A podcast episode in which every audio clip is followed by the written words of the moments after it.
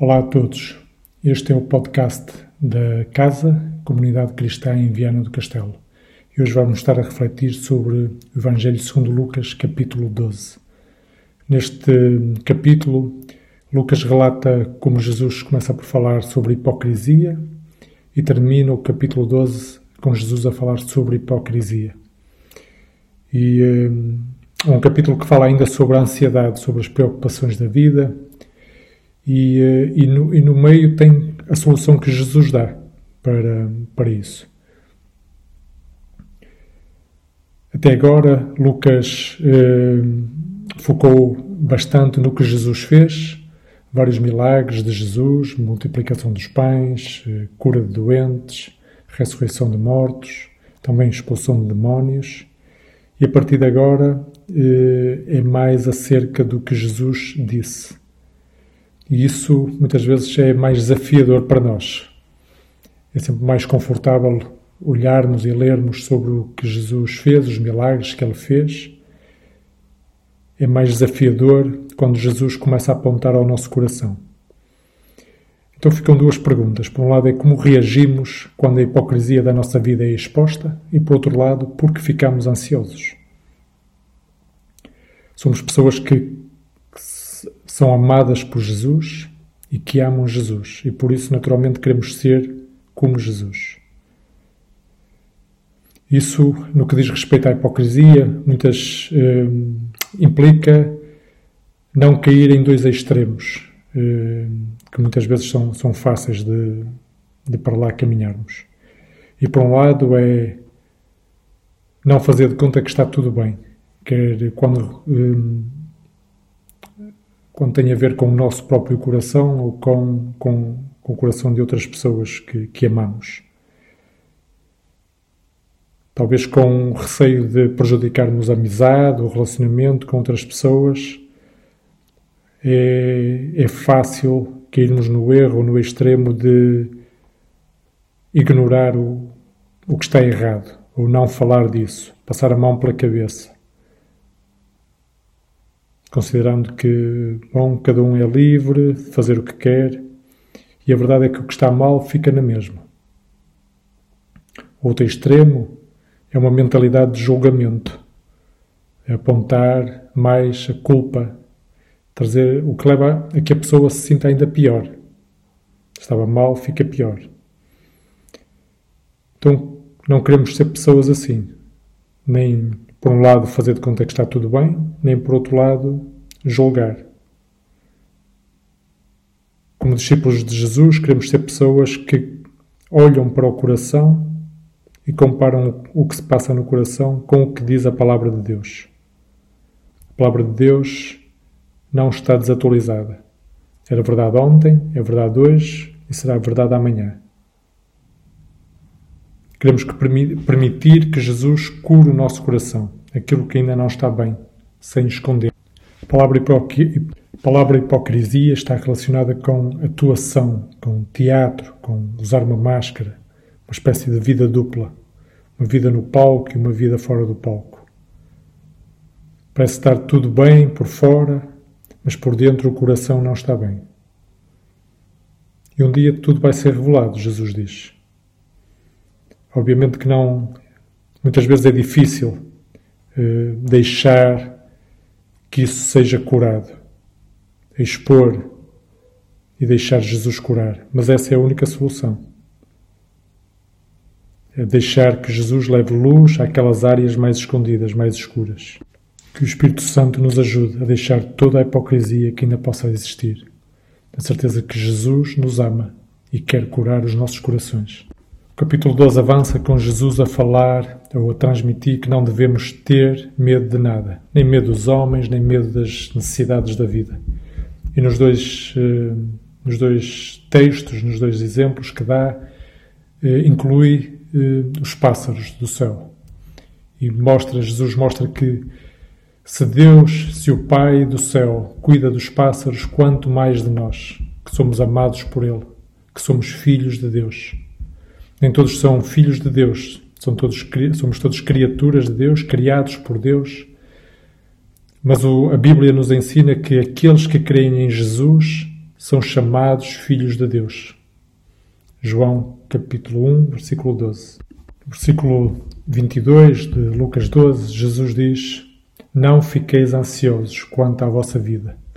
Se o Pai do céu cuida dos, dos corvos, dos lírios, quanto mais de nós Ele cuidará. Versículo 32: Não temas ao pequeno rebanho, porque é do agrado do vosso Pai dar-vos o reino. Jesus direciona a nossa, o nosso coração, a nossa mente para buscar o reino de Deus.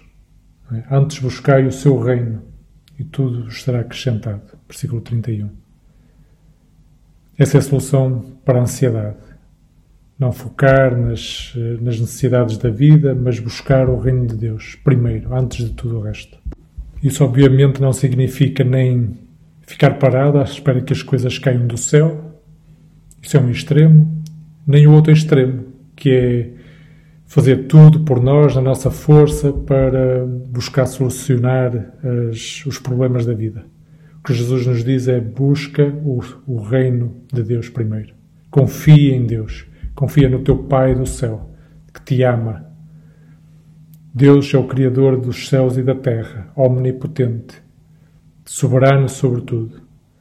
Cuida dos pássaros, cuida dos lírios do campo, quanto mais dos seus filhos buscar o reino de Deus acima de tudo, em primeiro lugar, e é, Jesus promete que tudo o resto entra na sua ordem, tudo o resto é, é resolvido. Então é isso, confiar no Pai do céu, confiar que Ele é capaz de cuidar de nós, que Ele quer cuidar de nós, que Ele é de facto o bom pastor e que nada nos faltará. O capítulo 12 continua com Jesus a introduzir um outro elemento essencial para não ficarmos ansiosos com nada, nem temermos nada, que é a eternidade. Esta não é a nossa morada final. Estamos aqui por um tempo, um tempo curto. E a Bíblia nos ensina que todo aquele que crer em Jesus Cristo como seu Senhor, como seu Salvador, tem a vida eterna. João 3,16, famoso eh, versículo, diz porque Deus amou tanto o mundo que deu o seu Filho unigênito, para que todo aquele que nele crê não pereça, mas tenha a vida eterna. Podemos ter a certeza de que somos de facto filhos de Deus, temos a vida eterna. Ainda em Lucas, no capítulo 10, quando os 72 voltaram e estavam eh, alegres porque na autoridade que Jesus lhes tinha dado eh, conseguiam até um, os espíritos malignos se submetiam a eles, e, e sabemos como isso é verdade, ainda hoje. Mas Jesus lhes disse: Contudo, não vos alegreis, porque os espíritos se submetem a vós, mas antes porque os vossos nomes estão escritos no céu. Essa é a maior alegria de todas, é que os nomes, os nossos nomes, os nomes daqueles que creem em Jesus Cristo, estão escritos no céu. Temos a vida eterna.